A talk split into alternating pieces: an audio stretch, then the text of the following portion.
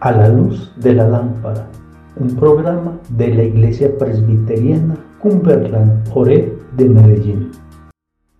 Tu palabra es una lámpara a mis pies y una luz que alumbra mi ser.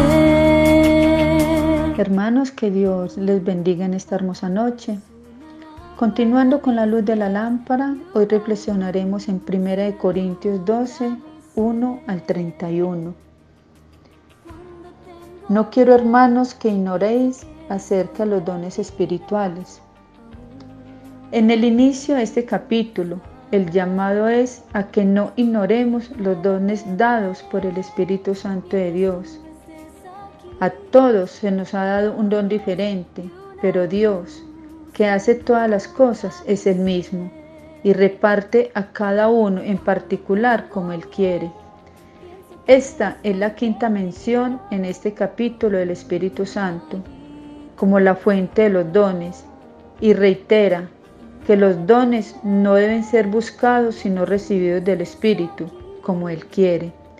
Él es el único que hace la obra y da la energía requerida para la operación de los dones conforme a su voluntad.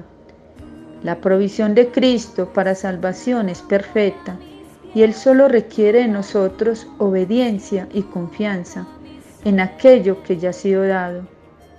Dios nos ha dado a todos diferentes dones y no podemos preguntarle por qué me dio a mí uno y al otro le dio otro, porque Él es sabio en darnos a cada uno lo que Él desea. Aprovechemos al máximo lo que tenemos, administrando bien el don que tenemos con sabiduría. En el versículo 9 nos habla del don de la fe. Este don se ejerce en oración persistente y constancia en la intercesión. Supone una confianza fuerte e inmovible en Dios en medio de las circunstancias más difíciles. Independiente de los dones que tengamos, todos son importantes porque son dados por el Espíritu Santo de Dios y todos lo necesitamos para edificarnos unos a otros. El llamado es a vivir en amor y comunión para mantener la unidad que honra al Señor. El llamado que Pablo nos hace en todo este capítulo es que independiente del don que cada uno tenga, lo administremos bien, haciendo bien las cosas con amor y viviendo en armonía. Soberano Dios de los cielos, en el nombre de tu amado Hijo Jesucristo te pedimos que nos guíe y nos dé sabiduría y discernimiento para reconocer e identificar todo aquello que nos separa de tu presencia.